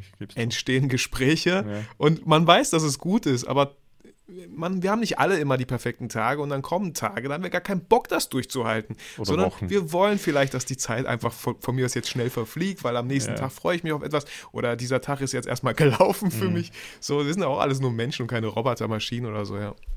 Ja, aber das, also grundsätzlich neige ich dazu, diesen Umgang tatsächlich strikt einzuschränken bei meinen Kindern, weil ich, ja, eh, ich will mich nicht, es ist schwierig. Es ist natürlich schwierig. Beziehungsweise sie werden ja noch früh genug? Damit konfrontiert werden müssen, vielleicht beruflich bedingt oder so und dann, Ja, ich möchte Genau. einfach, schau, es ist, schwierige Themen gibt es viele als Vater und im Business, die haben wir immer wieder. So Themen, wo man sagt, ja, aber das ist schon schwer. Aber dann neige ich dazu, einfach mir Worst-Case-Szenarien auszurechnen. Und mir einfach zu denken, okay, was ist Worst-Case-Szenario, wenn ich der Bösewicht bin und das verbiete? Dann haben wir wahrscheinlich Stress. Dann könnte anstrengend werden, schwierig werden. Aber es gibt kein Worst-Case-Szenario, in dem mein Kind ernsthaften Schaden nimmt.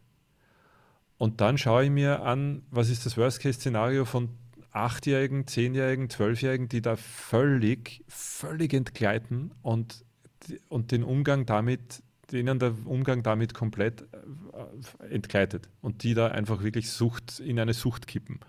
Und da gibt es einfach ganz klare Zahlen, dass, und das, das ist, war schmerzhaft, wirklich schmerzhaft, dass in, seit ähm, der Einführung des Smartphones, insbesondere Facebook und sozialen Medien, seit das gekommen ist, jetzt halte ich fest, die Selbstmordraten unter, unter Jugendlichen von 12 bis 14 Jahren massiv gestiegen sind. Also so, so auffällig, dass es wirklich, dass es dir als, als Elternteil richtig wehtut, dass du denkst, um Himmels Willen, diesen Zusammenhang kann man nicht leugnen. Mhm. Der ist, der liegt so auf der Hand. Ich sage es wieder, Social Dilemma. Die, äh, ja. Da gibt es auch das sehr gut aufgearbeitet. Ähm, man kann den Zusammenhang nicht leugnen. Und dann auf, die, auf dieser Basis von Worst-Case-Szenarien, so kann man, so finde ich, kann man als, als Vater seine Entscheidungen treffen, kann man sie im Business genauso treffen. Im Business mhm. mache ich es ja auch so, dass ich sage, okay, zwei Wege, was ist Worst Case in jedem, was ist Best Case? Und dann treffe ich eine Entscheidung. Und auf der Basis muss ich ehrlich sagen, okay, dann bin ich vielleicht für ein paar Jahre unten durch, unbeliebt, bin der Uncoole, bin der, mhm. weiß Gott was alles. Vielleicht gibt es Streit, Diskussionen, vielleicht wird es schwierig. Aber irgendwann mal wird er erwachsen und ich bin mit Sicherheit überzeugt davon, irgendwann kommt der Tag, wo er als Erwachsener herkommt und sagt, hey, du hast so recht gehabt, danke. Und wenn ich den Tag ja. nie erlebe, ist mir auch wurscht. weil, ja. weil er wird dann diesen Schaden nicht nehmen. Es wird kein Schaden sein, kein Smartphone zu haben. Es wird kein sozialer Schaden sein. Es kann es nicht, wenn, wenn man jemand sagt, ja, aber du grenzt ihn damit aus, na, überhaupt nicht. Also wenn wir unsere Gesellschaft tatsächlich jetzt nur noch auf dem, äh, auf dem Smartphone bauen und glauben, wir grenzen einander aus, wenn wir es nicht haben, dann haben wir wirklich ein Problem. dann ist wirklich, ja. hui, Feuer am Tag. Das hast du sehr schön zusammengefasst. Ähm, Christian, eine Frage auch noch, ähm, die ich hier hatte, die mich auch wirklich interessiert, ist, ähm, wenn du Feierabend machst. Wann, wann, was ist Family Time für dich? Wann, ist, wann fängt Family Time an für dich? Und was, was, machst, was macht ihr da? Wochenende müssen die geplant sein? Sind die vorher geplant? Seid ihr da flexibel?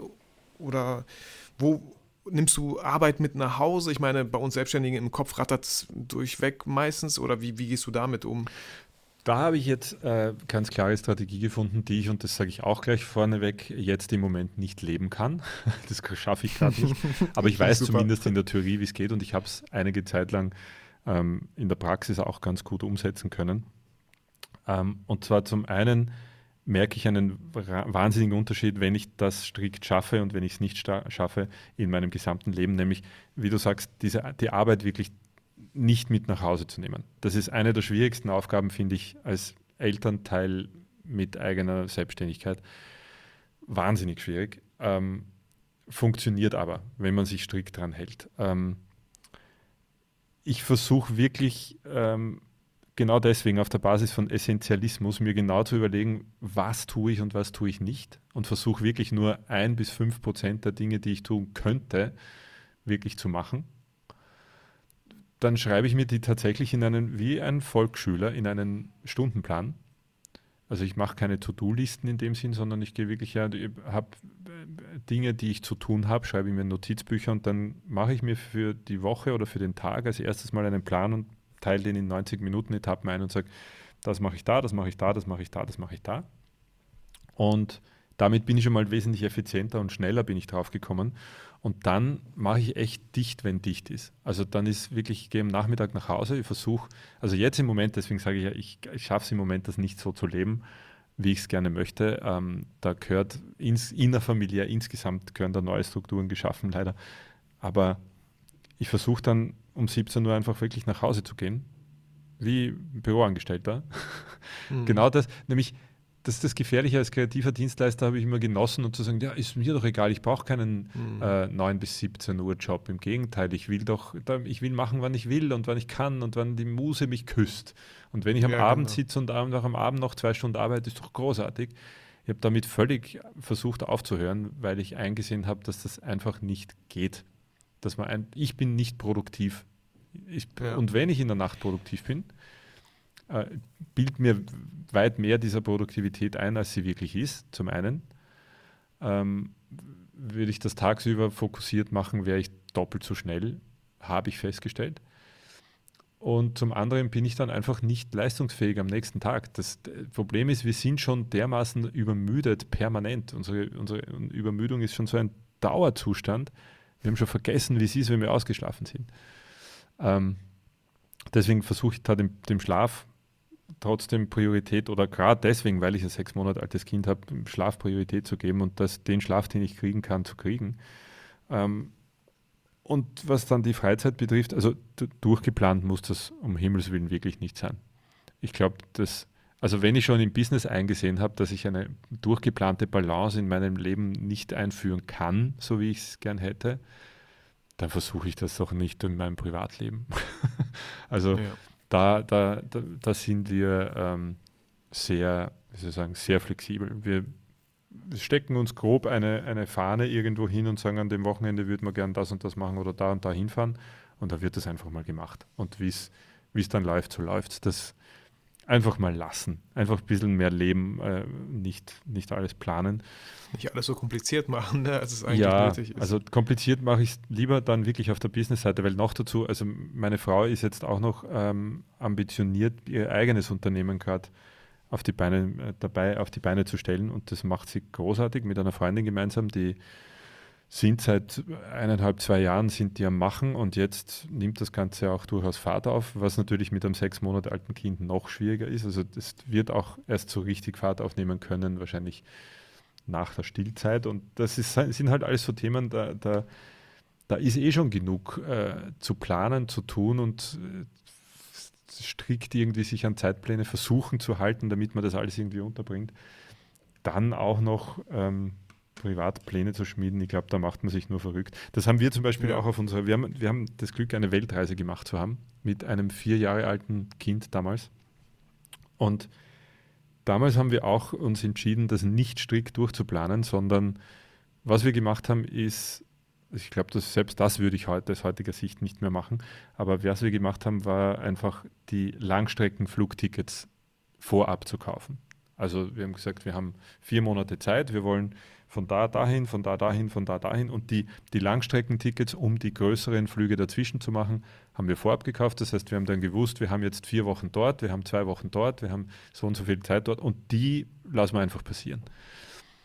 Und wie gesagt, aus heutiger Sicht würde ich, glaube ich, nicht mal mehr die Langstreckentickets ähm, kaufen, sondern einfach fliegen. Weil du einfach nie weißt, wie lange dich ein Ort Genau. hält genau. und wie lange du bleiben möchtest. Also. Genau. Wir waren an Orten, wo wir gesagt haben, schade eigentlich, wir, schade, dass wir da noch zwei Wochen hier. ja. Wahrscheinlich ja. wären wir dann auch nicht nach vier Monaten heimgekommen, aber das ist eine andere Geschichte. Also ja, ja. ich glaube, ich glaub, wie gesagt, wie ich schon gesagt habe, auch beim Business, auf der Business-Seite, ich glaube, der einfachste Weg, sich das Leben einfacher zu machen mit Kindern und Selbstständigkeit, ist das nicht von sich selber zu verlangen, so viel durchgeplante Balance zu haben. Das ist einfach nicht möglich. Und wenn man das mal auslässt und einfach die Dinge ein bisschen mehr laufen lässt, hat man schon einen riesengroßen Teil von Druck, den man sich nur selber auferlegt hat, hinter sich. Ja, also ich kann das ja auch alles bestätigen. Ich meine, ich bin seit zwölf Jahren Papa und das sind so kleine, es fängt schon bei den kleinen Sachen an, wenn man morgens äh, den Sohn zum Kindergarten fertig macht und immer merkt, so, warum ist eigentlich das immer so stressig hier? Warum artet das hier nicht immer, aber relativ oft in Geschrei aus und jetzt ziehst du dich an und so. Und dann merkt man so, was wäre eigentlich, wenn wir 15 Minuten früher aufstehen würden oder ja. 30 Minuten? Ich sage immer, mir ist völlig egal, wann ich aufstehe, ich bin eh müde. Also kann ich auch 15 Minuten oder 30 Minuten früher aufstehen. Und voilà, wir hatten das Problem gelöst. Es war mhm. einfach nur die Zeit. Mhm. Es wurde immer so stressig äh, am Ende hin. Ähm, und auch so, habe ich ja auch in den Sprachnachrichten gesagt, ja, ich habe auch aufgehört, so Erwartungen zu haben, wenn ich nach Hause von der Arbeit nach Hause komme, dass ich mir vorstelle, wie schön aufgeräumt die Wohnung ist. Ey, Vitali, ah, ja. bleib realistisch, das wird nicht passieren. Und wenn es ja. passiert, kannst du dich freuen. Aber auch hier wieder dein Worst-Case-Szenario. Stell doch einfach das Worst-Case-Szenario vor, mhm. dass da alles rumfliegt, Stühle auf dem Boden liegen, vielleicht ja mit Knete, mit, mit Stiften an die Wand gemalt wurde und du kommst nach Hause und es ist gar nichts eingetreten. Ja. Wow, wie cool, wie schön aufgeräumt in Anführungsstrichen gerade unsere Wohnung ist so. Ja. Also da, auch da auch realistische Sachen zu setzen, das habe ich zum Beispiel im Homeoffice sehr stark gemerkt. Ich habe immer wieder versucht, zu, zu, arbeiten und als alles vorbereitet war, um jetzt durchzustarten, äh, ruft meine Tochter mich aus der Küche und ja. möchte irgendwie eine Tasse haben oder weiß was ich so, wo ich gesagt habe, okay, das wird so nicht funktionieren, das wird so nicht funktionieren. Kein Fall. Äh, ver, verbring die Zeit mit deinen Kindern und wenn deine Frau zu Hause ist, fährst du ins Büro und machst da die Sachen, dann aber umso produktiver vielleicht so. Das war auch wirklich ein Grund, warum ich Homeoffice für mich beendet habe als Projekt. Also Homeoffice Selbstständigkeit und Homeoffice dauerhaft ist, wer das vorhat, solltest du jetzt zuhören und das planen, ich rate dringendst davon ab. Also ich habe zweimal habe ich es versucht. Ähm, einmal, äh, als ich angefangen habe mit Selbstständigkeit und wir haben relativ schnell dann mit Kind festgestellt, das geht einfach nicht. Das führt eben genau zu Stress, zu Druck, dann zu schlechter Stimmung, zu Streitereien, mhm. weil selbst wenn du dich noch so gut in deinem eigenen Zimmer wegsperrst, in, keine Chance. Du hörst draußen schreit ein Kind, du hast dieses schlechte Gewissen, ich sollte jetzt rausgehen und helfen. Nein, ich mhm. muss jetzt arbeiten. Dann, egal ob du das ist sowieso so ein Vater- und Selbstständigkeitsproblem, egal wo du bist, bist du bei der Arbeit, hast du schlechtes Gewissen, weil du nicht daheim bist. Bist du daheim, hast du schlechtes Gewissen, weil du so viel Arbeit hättest, die du nicht erledigst. Und das wird mit Homeoffice nur noch zehnmal so schlimm. Also würde ich dringend davon abraten. Ich habe genau deswegen mir jetzt gerade in der kleinen Stadt, in der wir leben, ein kleines Büro zusätzlich genommen, ähm, um da rauszukommen, um das zu verhindern. In Corona-Zeiten war es einfach nicht mehr möglich, im Studio zu arbeiten wie gewohnt. Und ja, da würde ich lieber in ein kleines Büro investieren. Das kann ich nur dringend jedem ja. anraten, der versucht, seine Selbstständigkeit also mit Homeoffice zu schupfen. Also ich, ich, ich könnte mir auch nicht, nichts vorstellen, Leute fragen, so ein eigenes Büro kannst du nicht von zu Hause aus arbeiten. Könnte ich theoretisch, aber nein, niemals. so ja, könnte ich nicht. Allein, allein, weil bei uns in der Wohnung, ich habe keinen zusätzlichen Raum für ein Büro. Aber selbst wenn ich den hätte, so würde ich die ganze Zeit nur klopfen hören an die Tür, die ich wahrscheinlich abgeschlossen hätte, mhm. aber dann wahrscheinlich wieder aufgemacht hätte, weil das Klopfen nerviger eben. ist, als wenn das Kind wirklich einfach reinkommt ja, und eben. einfach die Frage stellt. Eben. Ähm, oder, oder, ja. Wie man es dreht und wendet, man kann wahnsinnig viel ähm, ausprobieren und es ist auch alles gut, soll jeder für sich seinen Weg finden und suchen. Ich habe es also tatsächlich kein, kein Vergleich, ein eigenes Büro zu haben, wo man hingeht, Tür zu und da gibt es kein Kindergeschrei ist äh, einfach der einzige Weg, sich wirklich zu fokussieren. Und permanent unterbrochen zu werden, bringt halt auch nichts. Du kommst nicht weiter, wenn du permanent unterbrochen wirst. Man braucht ja. statistisch gesehen 20 Minuten, um äh, sich wirklich auf etwas fokussieren zu können und da richtig in einen Flow zu geraten. Ich glaube, Flow-Zustände sind eine ganz wesentliche Sache, um effizient zu arbeiten. Ähm, und da, das braucht einfach Zeit und Ruhe und Fokus. Und wenn man da permanent abgelenkt wird, also beim eben Smartphone aus oder weglegen und wirklich alle Ablenkungen abdrehen. Und dazu gehören nun einmal auch, so sehr wir sie lieben, dazu gehören in diesem Moment, wenn ich im Business bin, gehört dazu nun mal auch, dass Kinder nicht ablenken, weil sonst funktioniert das nicht. Und das ist ja auch dann so ein permanenter Kreislauf. Du, du, funktionierst nicht in deinem Business, du kriegst Stress und Druck im Hinterkopf, dann bist du dadurch natürlich überfordert, vielleicht schlecht gelaunt. Ähm, das wirkt sich wieder auf die Familie aus und so weiter. Also das ist ein Kreislauf, der eine Katastrophe ist und den muss man halt ja. nach Möglichkeit unterbrechen, so gut man kann und so oft man kann, glaube ich. Das klingt sehr weise, als würde ich es jeden Tag können. kann ich natürlich nicht ja. jeden Tag. Ich sage nur, was man.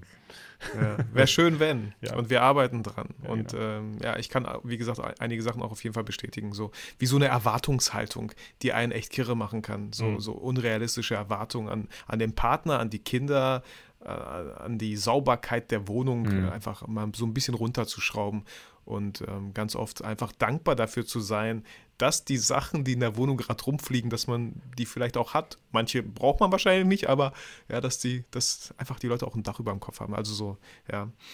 Stimmt. Äh, Christian, äh, wir, ich habe jetzt keine bestimmte Zeit oder so, aber ich habe ich hab um zwölf meinen nächsten Termin. äh, ich freue mich, dass wir darüber gesprochen haben. Ich hoffe, du kannst Ähm, vieles davon rausschneiden und die Sache verkürzen, weil sonst wird das ein Ich- Dreiteiler. Ey, Christian, ich bin ganz ehrlich, ich habe noch nie meine Podcast-Folgen geschnitten, beziehungsweise die ersten fünf vielleicht von den 200. Also ich werde es nicht schneiden, weil ich auch immer wieder das Feedback von Leuten bekomme, dass es einfach auch schön ist, mal länger zuzuhören. Die haben dann bei dieser eineinhalb Stunden, haben die einmal den Weg zur Arbeit und dann Und den Weg zurück. zurück. Für manche geht Zeiten viermal Arbeit und Retour aus. genau. Ich meine, Zeiten von Homeoffice, äh, okay, hören sich die Leute vielleicht das doch zu Hause an. Aber äh, vielen, vielen Dank. Ich äh, fand es mega spannend, auch so einfach deine Ansichten zu sehen und Essentialismus. Ähm, das Buch kannst du mir gerne als Link schicken. Ich werde es in die Shownotes packen und auf jeden Fall auch in meinen Warenkorb werfen. Wenn möglich in der Buchhandlung holen und nicht bei Amazon. Ähm, Ja, vielen, vielen Dank. als Hörbuch kann ich es was- nur empfehlen. Ich bin da als Hör, also wirklich, hast du es als Hörbuch gehört? Ich hab- bin, aber- ich bin als Hörbuch, ich bin generell zu 90 Prozent äh, Hörbuch, Buchleser. Wie nennt man das? Hörbuch? Okay, weil, klar, weil Buch lesen würde auch wieder sowas äh, voraussetzen, dass man Ruhe hat und die hat man mit. äh, Also Mit Kindern ich. Buch lesen, äh, ich kann mich erinnern, dass ich einem Freund und ebenfalls Vater irgendwann mal vor drei Jahren von einem Buch erzählt habe, das ich lese. Ich habe falsch gesagt, ich lese gerade ein Buch, obwohl es ein Hörbuch war. Und der hat mich nur mit, der hat drei Kinder und ist selbstständig und hat mich mit riesen Augen angeschaut, hat dazugehört, hat mir angeschaut und gesagt, du liest? Und das war so vielsagendes, ja, no way. Wann um alles in der Welt soll man als Vater mit selbstständig denn lesen? Und ich habe gesagt, nein, nein, Hörbuch. Damals bin ich noch 40 Minuten in die Arbeit und zurückgefahren und gesagt, Hörbuch. Ach so, okay. Ich war jetzt schon beunruhigt. Also, ja, Hörbuch ist, ist eine gute Sache für selbstständige Väter. Voll. Auch Podcast ist eine tolle Sache, Absolut. um auf diesen. Auch zu in. Hörbuchlänge, wie unserer hier. Ja, genau. Ach, vielen Dank, Christian. Ähm, was steht bei dir heute noch an? So, wo, ähm, Ich habe heute noch einige Videos aufzunehmen und ein ähm, A-Team-Coaching vorzubereiten, wo es auch tatsächlich äh, zum Teil um genau diese Themen geht, Essentialismus, Mhm. äh, Jahresplanung, wie man äh, in der Planung in seinem Business einfach äh, ausmistet und das, was übrig bleibt, dann vielleicht noch simplifiziert und wenn es möglich ist, auch noch delegiert und somit weniger Zeit äh, mehr weiterbringt. Das ist tatsächlich mein Thema heute. Gut, das war ein schönes, it's ein schönes yes, Aufwärmen. is Vielen Dank dafür. ja, it's in now. genau. Ja, sehr gerne.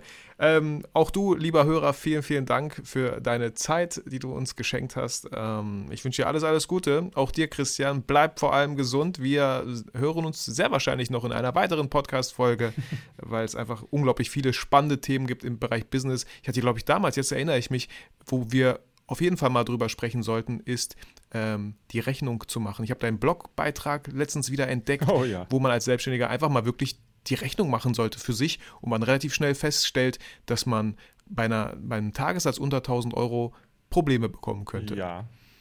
Und das ist schon sehr super. freundlich gerechnet. Also Können wir voll, voll als Cliffhanger hier Ja. am Ende dieser Folge einfach mal droppen. sehr gerne. Also, vielen, vielen Dank. Fühle dich, lieber Hörer, motiviert und inspiriert, aber vergiss natürlich niemals, wo die Pampers liegen. Ähm, nein, natürlich, wo du fotografierst. Ciao, Christian. Ciao, vielen Dank für die Einladung.